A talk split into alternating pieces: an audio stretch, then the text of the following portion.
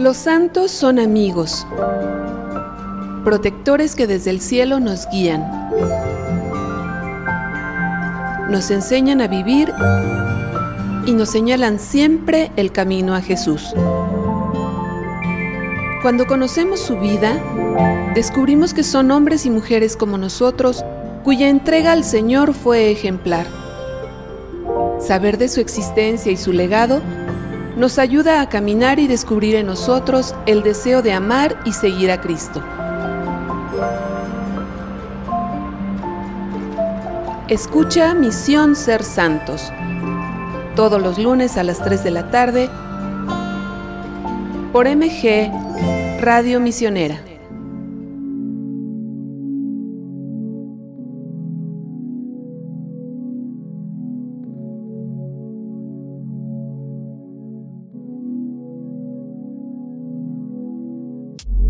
Padrinos, familia misionera, buenas tardes. Gracias por acompañarnos nuevamente en su programa Misión Ser Santos. La aventura de la santidad comienza con un sí a Dios. El que nos creó no para otra cosa, sino para eso, para ser santos, para estar cerca de Él en su presencia. Y aunque el camino de la santidad no es siempre fácil, no es siempre miel sobre hojuelas, vaya que vale la pena recorrerle. Al final del día estaremos en su presencia. Y como dice también San Juan de la Cruz, al final del día nos examinarán en el amor, para estar justo frente al amor más grande, frente al amor de Dios nuestro Creador. Soy su servidora Rosa María Becerril, misionera laica asociada a Misioneros de Guadalupe, y hoy estoy muy contenta porque nos acompaña la hermana Marta Escamilla, misionera eucarística de la Santísima Trinidad, ¿cierto? Sí, con mucho gusto aquí estoy con una gran invitación por parte de, Rosy. Gracias. Gracias, hermana. Y bueno, pues ya saben que estamos a sus órdenes en nuestras redes sociales. Búsquenos en Facebook, en YouTube, en TikTok, en Instagram. En todos lados estamos como misioneros de Guadalupe y también a sus órdenes en nuestra línea misionera 800 00 58 100. Pues bueno, hoy queremos iniciar nuestro programa pidiéndole precisamente a nuestro Señor el don de la santidad. Vamos a iniciar con una oración. Hermana, ¿nos ayuda con la oración? Viene. Claro que sí. Aquí mismo. Muy bien. ¿Dónde dice si tú me ayudas? Ajá, en el número 3, con mi palabra. Hasta abajo, hermana, la primera hoja. Pues aquí, como soy nueva en este asunto, hasta abajo, hermana, aquí estamos. Ok. Quiero ser santo, Señor. ¿Mm? Si tú me ayudas, lo intentaré. Si tú me aconsejas, te seguiré. Si tú me guías, no me apartaré de ti.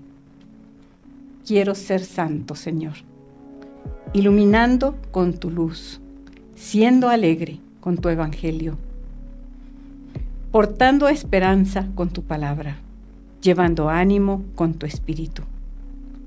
Quiero ser santo, Señor, siendo feliz y llevando felicidad, amando y dejándome amar, perdonando y admitiendo el perdón, rezando y no olvidándome de ti. Amén. Amén. Pues que el buen Dios nos conceda el don de la santidad, ¿verdad, hermana? Si no, como para qué nacimos. Y la santidad es felicidad, porque luego cuando les pregunto, sobre todo a los jóvenes, ¿quién quiere ser santo? Nadie quiere ser santo. ¿Pero quién quiere ser feliz? Todos. Todos. Entonces, santidad es igual a felicidad. Sí, sin duda, y no tengamos miedo. Hoy, hermana, vamos a hablar de una laica y mística mexicana muy, muy interesante. Aún no está canonizada, está en ese camino de santidad. Pero antes de decirles a nuestros amigos quién es ella y antes de hablar de ella, vamos a recordar a algunos de los santos cuya fiesta celebramos en estos días. Por ahí tenemos a San Benito Abad, ¿verdad, hermana? Muy conocido, ¿cierto? Sí, sí porque de los primeros años el San Benito Abad fue de los primeros que iniciaron la vida religiosa, monástica. Junto con su hermana escolástica, ¿verdad? que también llegó a, la santidad.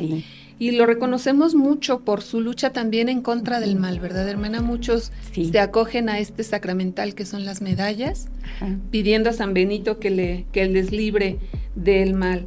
Vamos a recordar a San Enrique, que ha sido el único emperador declarado, declarado santo. Aquí en, San Enrique yo veo mucho, hermana, como a veces la, la, familia entera es llamada a la santidad, ¿no? Sí y cómo hay esas familias que, que, se destacan por eso. Sabemos que el hermano de San Enrique, Bruno, fue obispo, que su hermana Brígida fue monja y otra hermana, Gisela, fue esposa de otro santo, de San Esteban, rey de Hungría. De hecho, hay un libro que se llama La familia que alcanzó a Cristo. No es esta familia, pero sí es otra familia que juntos alcanzaron a Cristo en la vida religiosa, en la vida matrimonial. Es curioso, ¿verdad, hermana? Yo creo que la vocación, la santidad, nace de la familia, ¿no, hermana? Porque yo comento mucho las vocaciones no se dan ni en árboles ni debajo de las piedras. Uno aprende mucho en familia, ¿no? Entonces también a ser santos aprendemos en familia. Y si no, que le preguntan a Teresita del Niño Jesús, ¿verdad? Sí, desde pequeños cuando nos dicen, a ver, haz la señal de la cruz, pídele pan a papá Dios, pídele a tu ángel de la guarda y, vamos a encomendarnos a María Santísima. Todo eso va formando al niño y al joven. Así es, y va siendo santos, ¿no? Alguien dice que familia que reza unida permanece unida. Entonces, bueno, pues que en este caso San Enrique nos ayude también intercediendo ante nuestro Señor por nosotros, para que nuestras familias estén unidos y que en familia estemos unidos y que alcancemos juntos la santidad. y por ahí, el 22 de este mes, vamos a celebrar a la apóstol de los apóstoles. Santa, María Magdalena. Qué mujer sota, ¿verdad? Sí, una seguidora de Jesús ahí al pie del cañón mientras los apóstoles habían huido, habían, si tenían miedo, ella, ella fue al sepulcro, ella fue a buscar a Jesús. La primera que en, ver a nuestro Señor resucitado, ¿no? Sí. La primera en encontrarse con Él. Y qué impresión, ¿no, hermana? Me gusta mucho el Evangelio cuando nos dice que, el, que, que, al que mucho se le perdona, mucho ama, ¿no? Sí. Entonces ella, pues por eso estaba enamoradaza del buen Jesús. Y como está enamorada y es testigo, les dice, ve y dile a mis hermanos que aquí los espero. ¿Sí? Y ahí va y no le creen. Y no le creen. Qué raro, ¿verdad? Que no le crean a uno cuando habla de Jesús. Así es. Pero no se dejó vencer, hermana. No. Y mire, fuerza de flaqueza. Y se dice que también ella salió de, de, Jerusalén para llevar la palabra, ¿verdad? Así es. Sí, sí, fue una, una gran apóstol, testigo del amor de Jesús, testigo de la resurrección. Sí, sin duda. Que también ella nos dé como ese, ese valor para reconocer el amor de Dios en nuestras vidas, para arrepentirnos de nuestra culpa, de nuestras culpas, para amarle mucho, mucho, mucho y no tener miedo. Y otra cosa, hermana, que nos, que yo le pediría mucho a Santa María Magdalena, que nos dé el don de reconocer a Jesús. Claro. Y yo creo que es la oportunidad de decir, en el Evangelio hubo seguidoras, mujeres fieles. Y qué bueno que estamos hablando de Santa María Magdalena, ¿verdad? Como esta gran mujer que nos dio ejemplo y que Jesús la levantó del pecado y ella se dejó perdonar.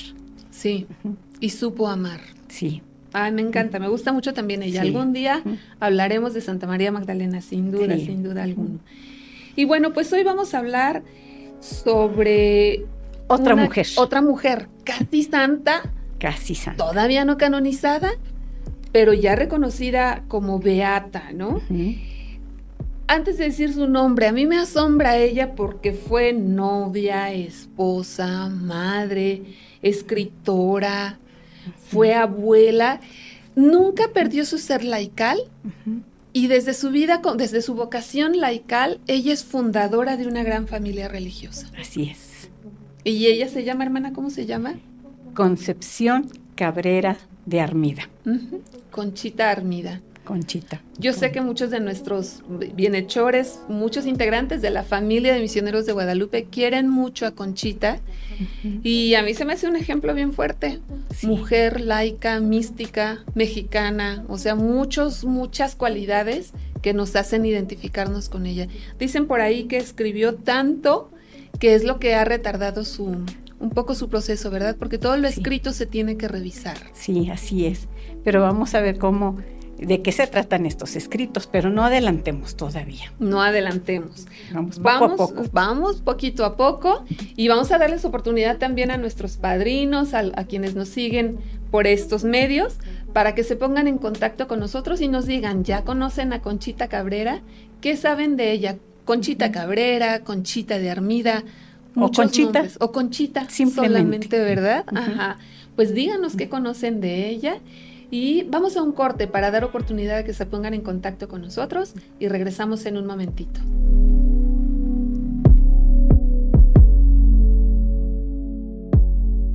Misioneros de Guadalupe lleva la estrella de evangelización a tierras musulmanas.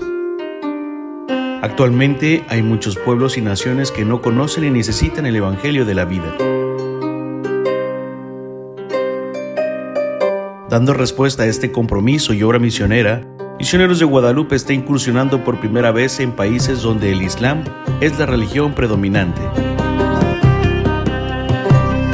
Nuestra presencia misionera en estos territorios pretende testimoniar la fe cristiana en los pueblos donde la cultura, la ideología y el credo son muy distintos. Sin embargo, confiamos en que, de la mano de la estrella de la evangelización, lograremos sembrar la semilla de la esperanza y de la fe en nuestros hermanos.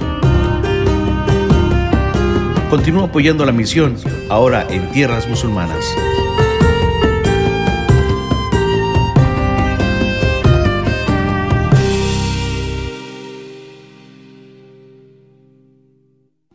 Escucha tus programas favoritos a cualquier hora del día, en cualquier momento y directamente desde tu dispositivo. MG Radio Misionera. Búscanos en tu aplicación de podcast favorita como Misioneros de Guadalupe. Síguenos y sé parte de la misión.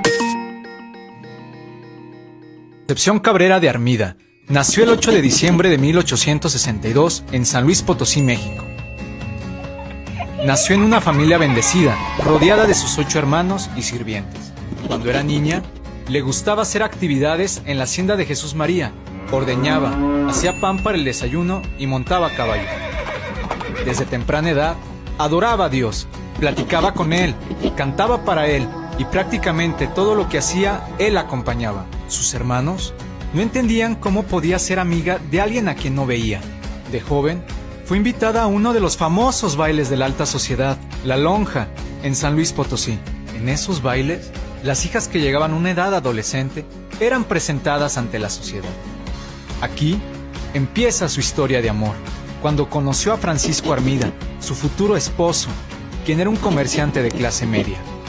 Muchos hombres buscaban llamar su atención, alardeando de su poder y riqueza. Francisco, desalentado, sufría por su amor. Concepción no podía comprender cómo alguien sufriría por su atención. Entonces, decidió darle una oportunidad y pronto se casaron en San Luis Potosí el día 8 de noviembre de 1884. La familia creció y tuvieron nueve hijos. Dos de ellos se consagraron a la vida religiosa y dolorosamente entregó a tres de sus pequeños al cielo.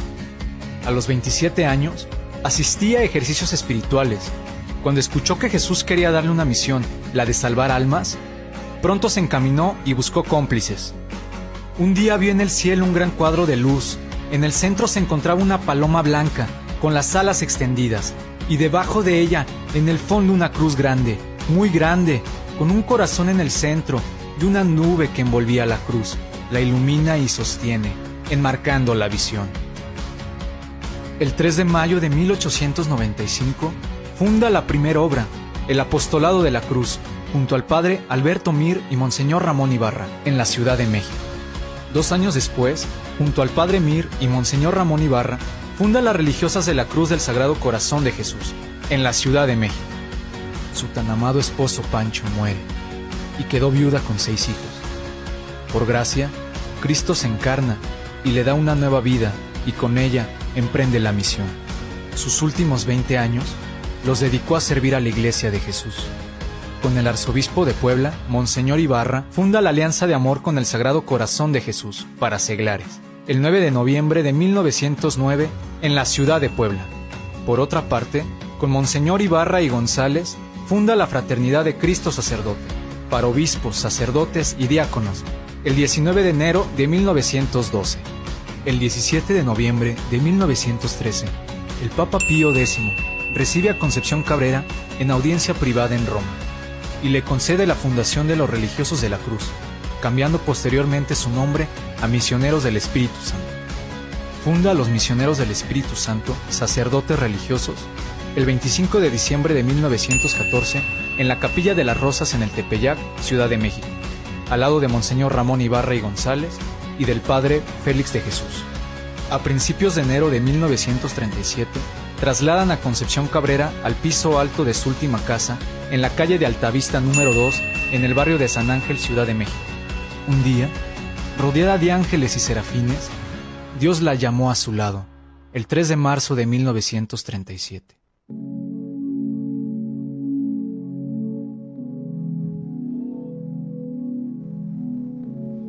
Amigos, ¿qué les pareció este video?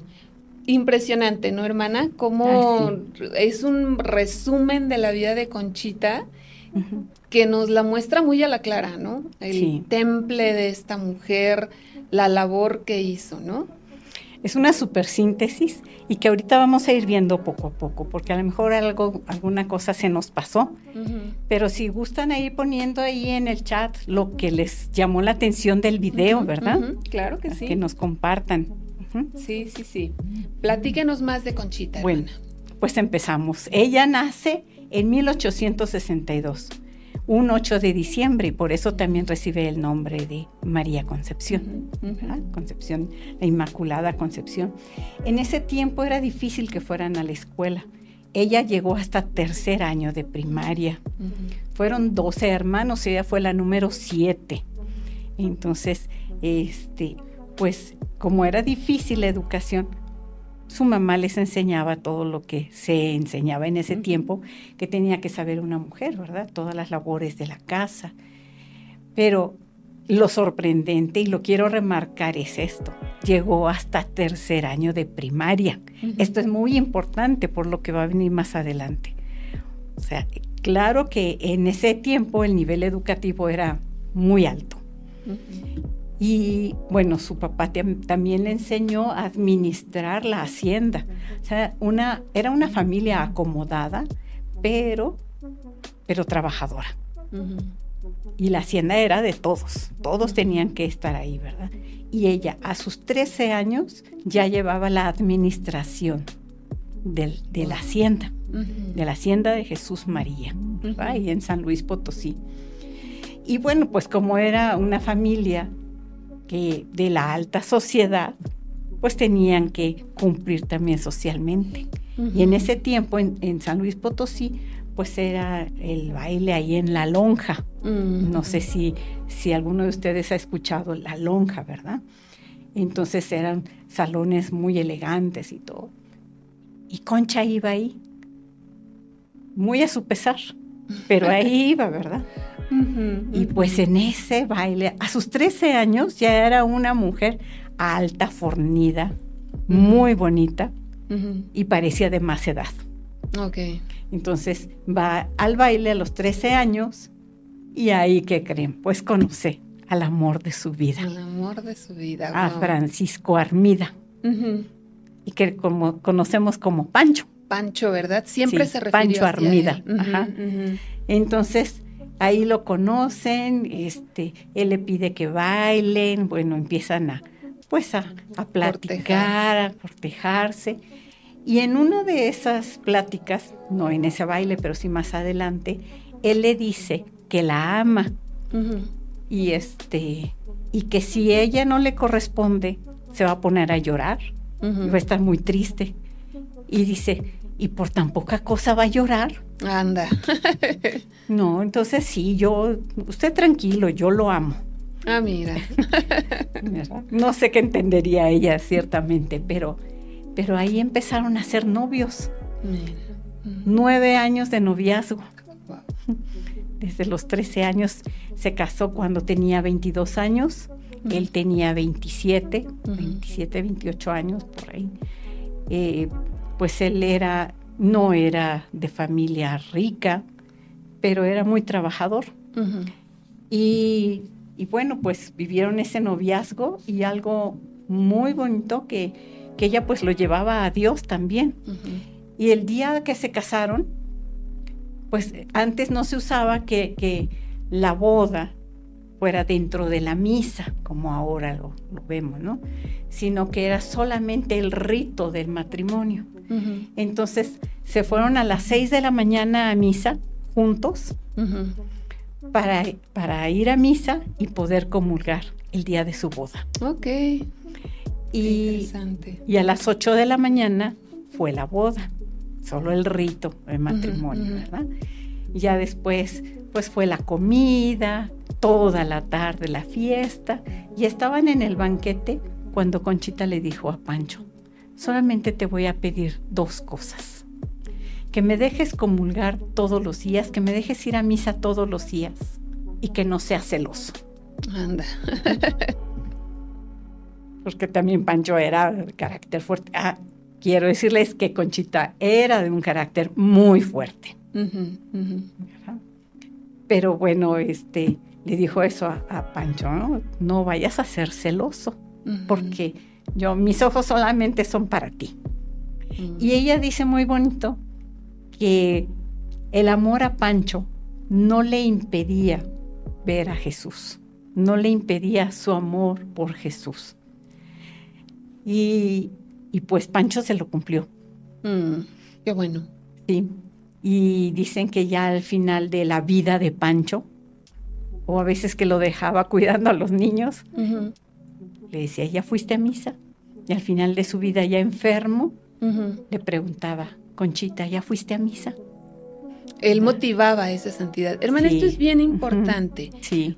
Porque yo creo que cualquier relación que nosotros tengamos de amistad, una relación amorosa, en fin, debe, debe llevarnos a. Dios, ¿no? Claro, Alguien que yo conozco, que alguien que yo conocí, que yo estoy segura que, que es santo, me decía, si tú y tu novio no son más santos el uno por la otra, olvídalo. Si tú y tus amigos no son más santos unos por otros, están perdiendo su tiempo. Y entonces aquí vemos cómo, cómo, o sea, quien está reconocida como beata es Conchita, así es. pero no dudamos que Pancho también haya llegado Sí. a la santidad, a estar frente a frente con Dios. Así es. Y pues se casaron y tuvieron nueve hijos. Nueve hijos. Y es que ella, ella quería tener muchos hijos para que sus hijos amaran mucho a Dios, más que ella. Mm. Entonces era su sueño el, el- el tener hijos, ¿verdad? Ujú. Y Dios le concede esta vocación, le regala la vocación al matrimonio para que ella sea fecunda, como Dios es fecundo, Dios le compartió su, su fecundidad y así fueron nueve hijos. Y, y el matrimonio a ella, en vez de, de decir, ay, no puedo ir a misa o, o no puedo hacer esto, el matrimonio la elevó a más espiritualidad. Guau. Como que fue, Dios utilizó eh, el- su vocación al matrimonio para tener una cercanía con Conchita, muy especial. Guau. Sí, y ella estaba abierta a esto. Decía que luego veía la foto de Pancho cuando eran novios y después su pensamiento volaba hacia Dios. O cuando ya estaban casados, pues bueno, tenerlo ahí, el amor de su vida, Pancho la llevaba a Dios. Entonces, esto es, es muy bonito porque, bueno, Concha, cuando ya tiene cinco años de casada, empieza a buscar la, la dirección espiritual de los sacerdotes. O sea, 25 años de edad, ya tenía algunos hijos y empieza a buscar, a ver, ¿quién me puede ayudar? Y entonces iba con los sacerdotes y les preguntaba, a ver, ¿cómo está esto de las virtudes? ¿Qué es eso de los sacramentos? ¿Cómo, cómo puedo relacionarme más con la Trinidad? O sea, preguntas que para su época y viniendo de Sí, una laica, de una mujer. de una mujer. Así como. Sí, donde en esa época la mujer pues está hecha a un lado. Si ahorita vivimos esto, en aquella época más. ¿verdad? Y dice, pues yo, yo quiero conocer más de Dios. Y en 1893 conoce al padre Alberto Mir, sacerdote jesuita. Y él la llevó a, a un, a una intimidad más fuerte con Dios. El padre Mir, pues un jesuita, se dio cuenta de la calidad de alma de Conchita. Entonces, gracias al padre Mir, ella empezó un- una, a- una ascensión hacia Dios tremenda. Y como buen jesuita, que te dicen los jesuitas, escribe, escribe, escribe. Entonces le dijo, Concha, tiene que escribir todo lo que, lo que va aprendiendo de Dios. Toda esta manera como se va relacionando con Dios, escríbala. Guau. Y entonces Conchita empezó a escribir. Yo les decía al principio, ojo con esto. Llegó hasta tercer año de primaria, pero empezó a escribir y a escribir y a escribir. Y Conchita pensaba que como ella se relacionaba con Dios, todo mundo se relacionaba así con, con él. Y, y no, que ella tenía una manera muy especial, ¿verdad? Y, empezaba a platicar con Jesús. Y Jesús respetó tanto ta- e- esta indicación del Padre Mir que luego cuando ella no escribía, él le decía, escribe Concha, escribe. Y entonces ella escribía. ¿no? Hay cosas tan, tan bonitas como tan sencillas, como una vez que ella se sentía así como muy, muy poca cosa, muy pecadora. Ay Señor, pues yo, mira, soy, soy basura, soy escalerilla, como Juan Diego, Juan ¿no? Diego. Sí, sí, sí. Soy de lo peor, ¿no? Soy esto. ¿Cómo te fijas en mí? ¿Cómo me pides que yo escriba todo esto? Y pasa otro día. Ay, Jesús, es que soy de lo peor. Mira, soy, soy tan sencilla, soy pecadora, soy, soy de lo peor. Y así un día y otro día. Hasta que Jesús le dice, ya, concha, ya. Ya. Pues, ¿quién crees que te hizo? Ya sé cómo eres. Ya sé que eres así pero yo te dignifico. Entonces, y así como es así, de esa manera tan sencilla, oye Jesús, ¿cómo? ¿Tú qué entiendes por esto? Porque no entiendo yo nada. Y Jesús le iba diciendo, a ver, escribe. Y ya él le respondía, mira, esto es así. Y así escribe tratados, cadoras, Wow. tratados de la Santísima Trinidad, de lo que es la iglesia, de lo que es la mujer. Pues, ¿quién los crees que sacramentos. este, o sea, ella, ella escribe, se adelanta a su tiempo, ¿verdad? Escribe esa doctrina, esa doctrina para la iglesia y esa doctrina social también, porque ella va diciendo cómo ayudar a los demás, ¿verdad? Cómo estar al pendiente de los demás, cómo, cómo hacer ese servicio. Y ella, junto con la gente de, de- de la hacienda, sobre todo las mujeres, las llamaba, las convocaba. Lo que iba aprendiendo y que Jesús le iba diciendo, ella se los transmitía a las señoras. ¿verdad? Ella daba ejercicios espirituales. Sí, entonces, y, y veía la necesidad de, de las mujeres ahí de la hacienda.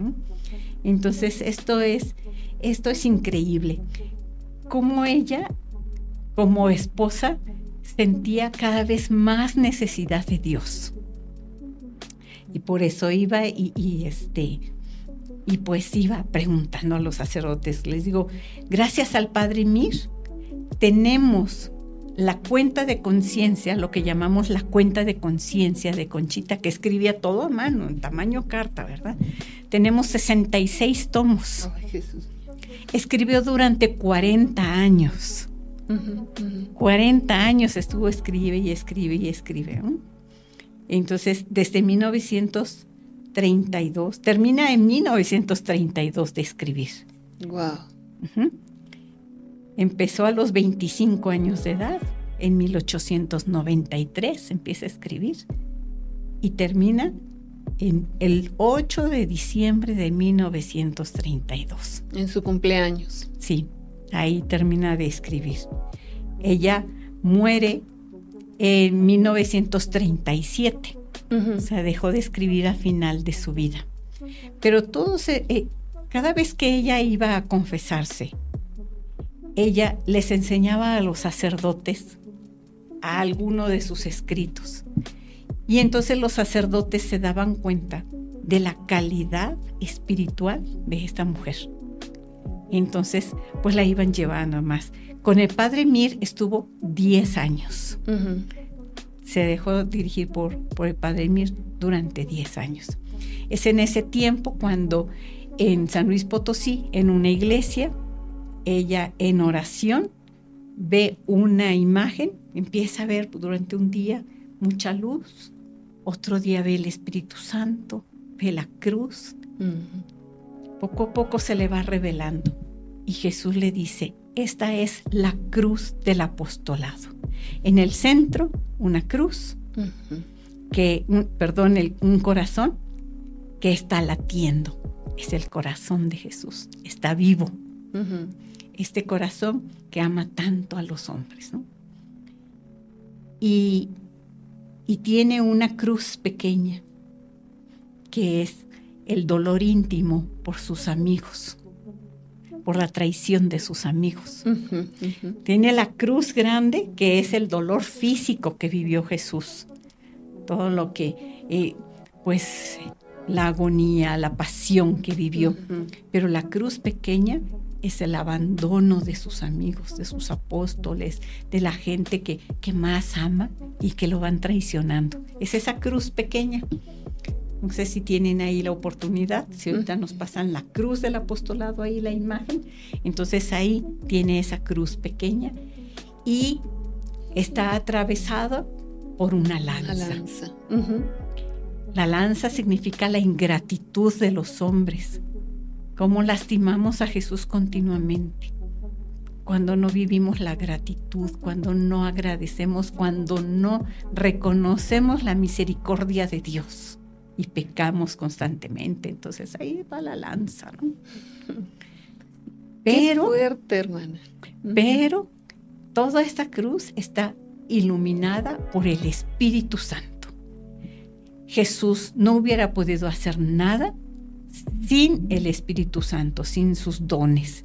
Y por eso tiene el Espíritu Santo que está irradiando sus siete dones sobre Jesús sobre cada uno de nosotros. Y al fondo de la cruz se ve una luz, unas nubes. Esas nubes, esa luz representa a Dios Padre. Entonces, ahí podemos ver a la Trinidad y este, este amor que Dios tiene por los hombres. Y ese es algo que Conchita va a llevar siempre. Ella ella quiere, quiere ser de Jesús y para Jesús. Y es un amor tan grande por Jesús y por los hombres que para ella es este grito que lleva siempre. Jesús, Salvador de los hombres, sálvalos. Jesús, Salvador de los hombres, sálvalos. O sea, ella se daba cuenta de la miseria que estábamos viviendo todos Decía Jesús, por favor, sálvalos, no dejes que se pierdan, sálvalos, ¿no? Esa es su pasión, su grito, por Dios y por los hombres. Qué importante y qué actual, ¿no? Sí. Porque si en tiempos, en la época que le toca vivir a, Conchita, urgía esta conversión y urgía este volver los ojos a Jesús y se vivía lo que se estaba viviendo, bueno, pues creo que es súper actual, ¿no? Señor, sí. por favor, a todos, ¿no? Así es. Qué interesante, hermana. Vamos a un corte y vamos a seguir hablando de Conchita. ¿Sale? Sale, muy bien. Gracias, hermana.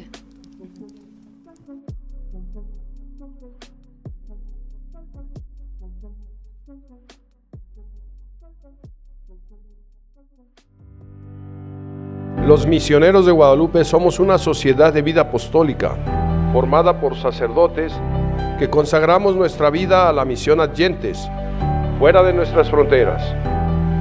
Veneramos a Santa María de Guadalupe, patrona de México y modelo en nuestro trabajo de evangelización. Reconocemos como autoridad suprema al Papa, quien a través del Dicasterio para la Evangelización nos guía y nos confía los lugares a donde hemos de ir. Conoce nuestra labor espiritual y forma parte de ella en misionerosdeguadalupe.org. Con María de las Misiones, Misioneros de Guadalupe. Publicada de forma ininterrumpida hasta la fecha y conocida por millares de católicos en México, en cierto momento, la revista Almas superó el medio millón de ejemplares impresos por mes. En la actualidad, el podcast es el medio de difusión más escuchado a lo largo del mundo. Llevar nuestros artículos a un formato plenamente auditivo es un gran paso en la historia de esta legendaria revista de divulgación. Escucha el podcast de la revista Almas disponible en tu plataforma de audio favorito. Comienza tu recorrido sonoro y forma parte de la misión.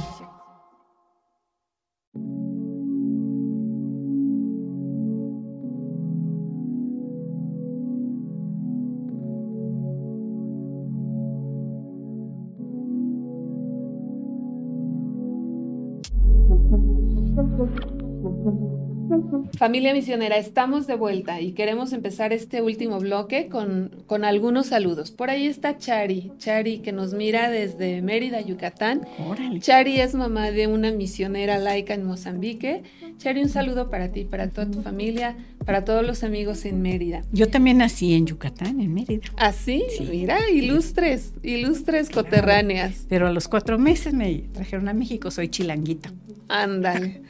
Está Lupita Vanegas que nos manda muchos saludos desde Guatemala. Un grupo que seguramente conoce, hermana. Somos adoradoras. Claro, claro, somos adoradoras del Padre. Ah, qué bonito.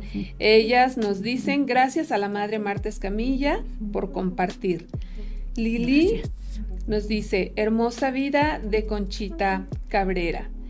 Eh, está también Osiris Iram Garrido Avilés dice, gracias Madre Marta Escamilla. Tampico. Tampico. ¿Ah, sí? Claro, Osiris de Tampico. Muchos Pues saludos. Un saludo, un saludo Osiris. Nos decía, hermana, que un apasionado de la vida de Conchita. Un apasionado de Conchita. Ah, Sí. qué bueno. Ajá. Igual, una gran, una gran mujer, un gran ejemplo para que llegues a la santidad, Osiris. Así es. El padre Iván, Her- Iván Hernández, este, Josefino de San Leonardo Murialdo. Mira. Padre, muchos saludos. Sí. Qué bueno que estás con nosotros. Dani Bielma nos está viendo, nos manda saludos, igual saludos para ti, querida Dani, nos vemos pronto si Dios permite. Daniela es una misionera laica asociada, ha sido nombrada para la misión de Guatemala y ahorita está Oh, preparándose para eso. Así es de que- Felicidades. Así es de que vamos, ayúdenos a orar también Sí. por nuestra querida Dani. Helen Marie García dice que Conchita es un ejemplo de vida, Así es. sin duda, ¿verdad? Así es. Y María Elena González, gracias por instruirnos. María Elena, queremos solo compartir que hay tantos caminos a la santidad como personas, ¿verdad? Así como individual es nuestra vocación, así es individual nuestro camino a la santidad, pero conocer los ejemplos de, de personas como Conchita nos da idea Sí. de cómo podemos llegar a la santidad, ¿cierto? Así es. A ver, hermana, Y- síganos Y platicando. continuamos Eso es. con Conchita. Lo que escribió, bueno, su grito misionero, ¿se acuerdan cuál es? Jesús Salvador de los hombres, sálvalos, sálvalos, ¿verdad? Y esto fue el 14 de enero de 1894.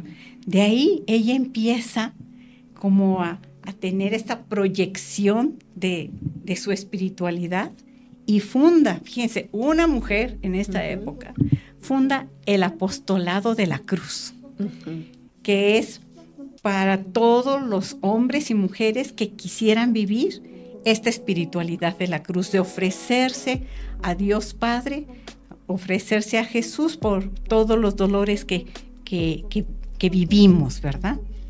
Entonces, eh, es la primera obra de la cruz que funda Conchita para laicos.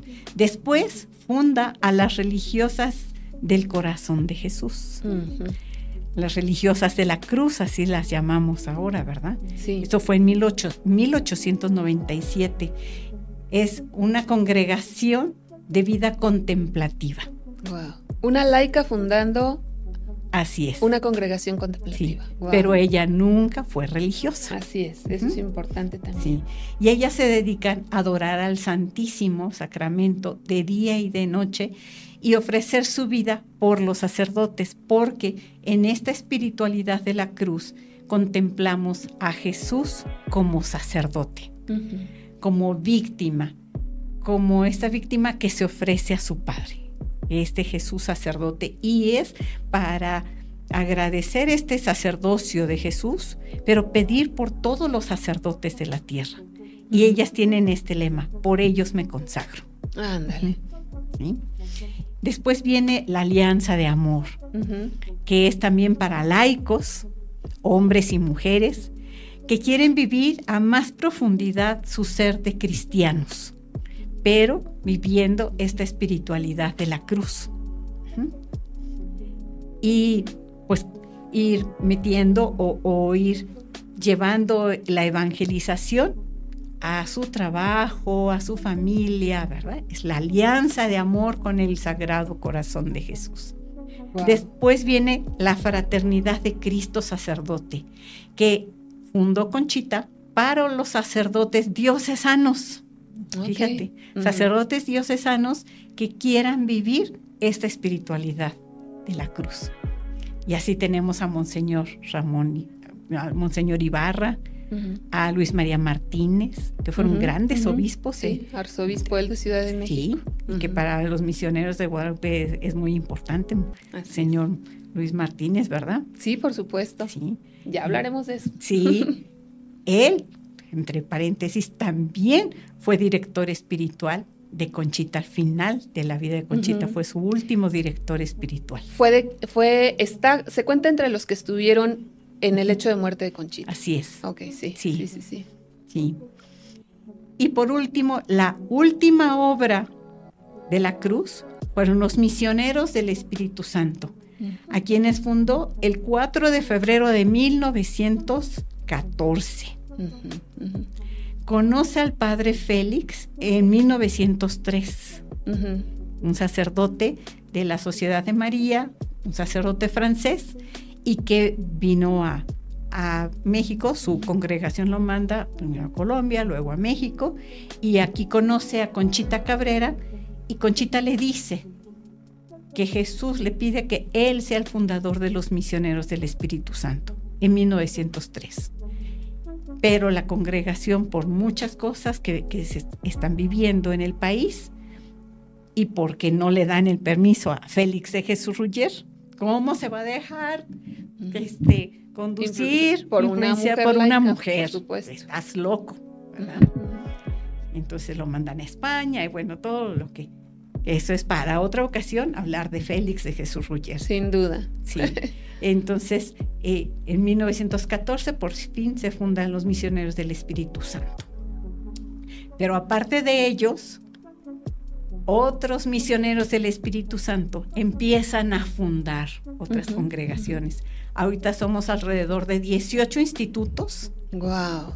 y movimientos que pertenecemos a esta querida familia de la De cruz. la cruz. Así le llamamos la familia de la cruz. Sí, sí, Entonces sí. yo soy de la familia de la cruz. Sí. Ajá. Misioneras eucarísticas de la Santísima. Trinidad, oblatas de Jesús sacerdote, Hijas del Espíritu Hijas Santo. del Espíritu Santo, Guadalupanas del Espíritu Santo. misioneras de caridad de María Inmaculada también, Así ¿verdad? es. Sí, es Ajá. un gran número. Sí. A nosotras, misioneras eucarísticas de la Santísima Trinidad, nos fundó el padre, el venerable padre Pablo María Guzmán y la madre Enriqueta Rodríguez Noriega. Entonces, sí, Lo que hace la labor de una laica, Así es. finalmente, ¿no? Que es algo que, que destacaríamos mucho Sí. Y- ahora, y hermano. algo muy importante es que ella no se encerró. Ay, toda esta espiritualidad es para mí. Ella tenía una visión social tremenda y empezaba a relacionarse con los obispos. Fue a hablar con el Papa Pío X. Wow. Hasta allá llegó. Ay, una mujer de arresto, sin Sí. duda. Ah, sí, yo quiero ir, ¿verdad? Y bueno, bueno también hasta allá llegó a Roma, ¿verdad? Hasta allá llegó su influencia.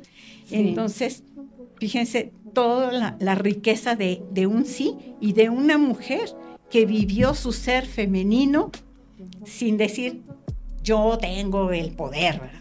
Tenía el poder, pero no lo proclamaba, ¿verdad? Y Nada más influenciaba sobre los demás. Y tenía el poder sí. que, que era confiar en Cristo, confiar en, en, Dios y saber que finalmente la obra era de Dios, ¿no? Hay una oración que me gusta mucho de la familia marista también, que empieza diciéndole a la Santísima Virgen, Señora, esto es tuyo.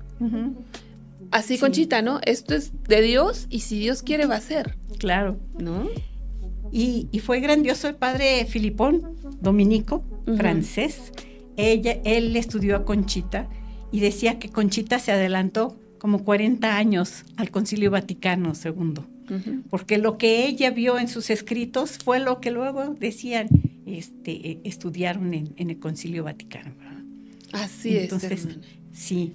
Y después, bueno, pues no se queda aquí, sino que la iglesia, en este proceso de santidad que tiene para, pues, para todos, pide a, la persona un milagro. No es que la persona haga el milagro, sino que todos rezamos, nos ponemos en manos de esta persona, que le pedimos a esta persona que le pida a Dios que interceda por, por nosotros, por nuestras necesidades. Pues quiero contarles así rápidamente que un señor de Monterrey, Jorge Treviño, estaba muy enfermo de esclerosis múltiple. Ya tenía como 15 años enfermo, con esos dolores tremendos que quien lo vive sabe de qué se trata. Entonces alguien le regaló una fotografía, una estampita de Conchita, y dice que le impactaron los ojos de Conchita. Y le dijo a su esposa, no te pongas celosa, pero estoy enamorado de Conchita. Y entonces empezaron como familia a pedir el milagro. Dice, él, él dice, yo quiero ir a la hacienda de Jesús María. Lo llevan con muchos problemas porque pues ya en silla de ruedas, o sea, ya, ya él no se podía mover. Y entonces entra a la capilla y está ahí una religiosa de las Madres de la Cruz y ella les platica que Conchita necesita un milagro para que el Papa la nombre Beata. Entonces, Jorge dice, ah, tú necesitas un milagro. Yo también. Yo también. Entonces, dice, tú uno y yo uno. O sea, tú necesitas de mí y yo necesito de ti. Tú uno y yo uno, tú uno y yo uno. Pero lo dijo en voz alta y la religiosa dice, muchacho grosero, ¿verdad? ¿Cómo dices eso? Y lo saca de la capilla, ¿no? Pero a partir de ese momento, tú uno y yo uno. Y fue cuando le pide el milagro.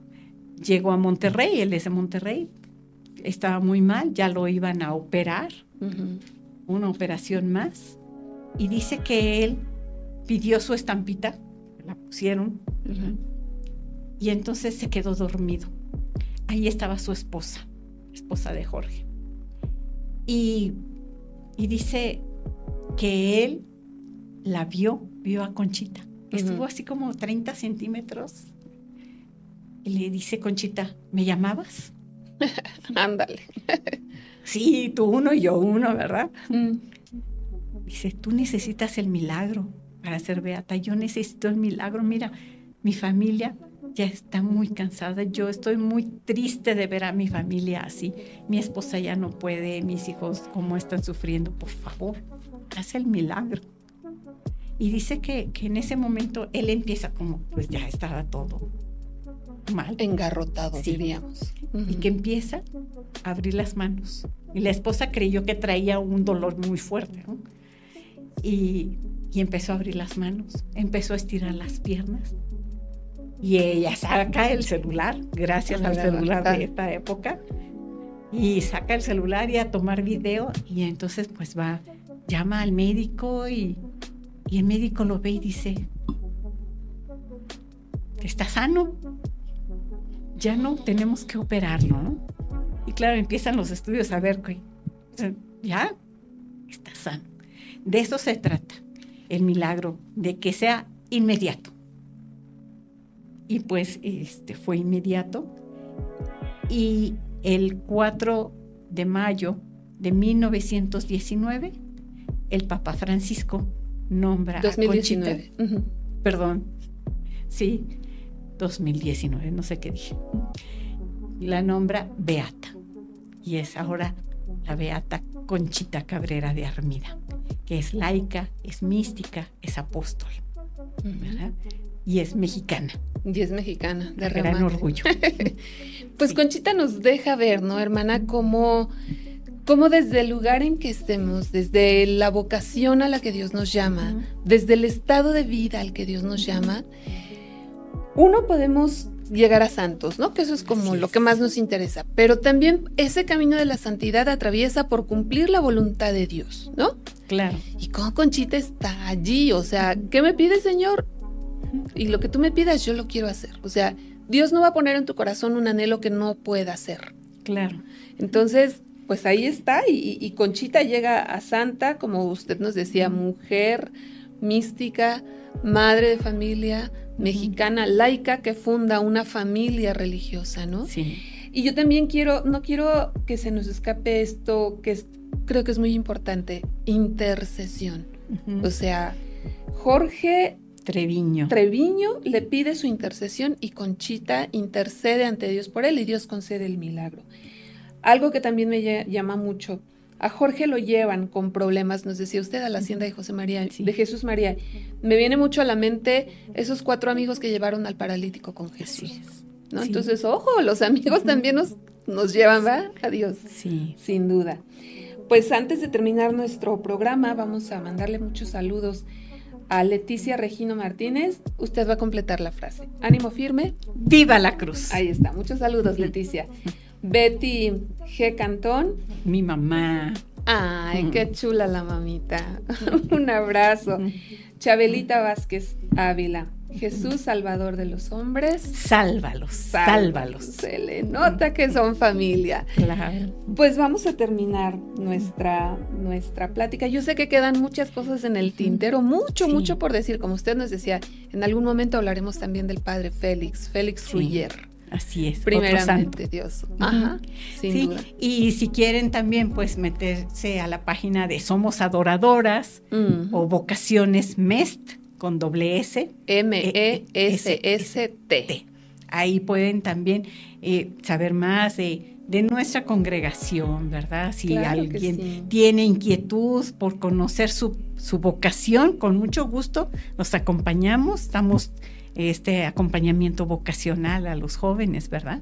Si nos quieren invitar a, algún retiro, también, ¿verdad? claro que sí. Así es. Pues hermana, vamos a terminar con la, con la oración, si nos hace favor, con nuestra oración final. Y es una oración de Conchita en la que pide precisamente por los amigos, que los amigos nos lleven a la, presencia de nuestro Señor pues puestos en la presencia de Dios decimos, Señor, haz que yo comparta la vida con mis amigos, que yo les dé lo mejor de mí, que los acepte y los ame con las riquezas y limitaciones que tienen, que yo crezca con ellos, con lo que tienen de bueno, y con ellos cargue el peso de sus faltas, animándolos a mejorar con mi fraternidad.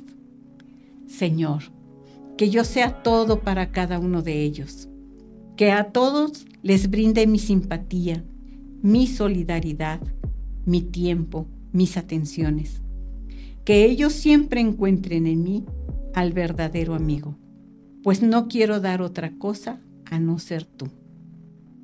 Señor, que siempre estés con nosotros y así siempre seremos verdaderamente amigos Amén. Amén. Pues hermana, qué gustazo tenerla aquí. Mire, todavía tenemos saluditos por ahí de Heidi María, que dice un abrazo, Madre Marta, de parte de José David Padrón. Claro. Feli Delgado Castro le manda saludos y también María Elena González. Ay, un Mucho gusto. Un abrazo para cada uno de ustedes. Qué bueno que nos haya acompañado, hermana. Muchas gracias.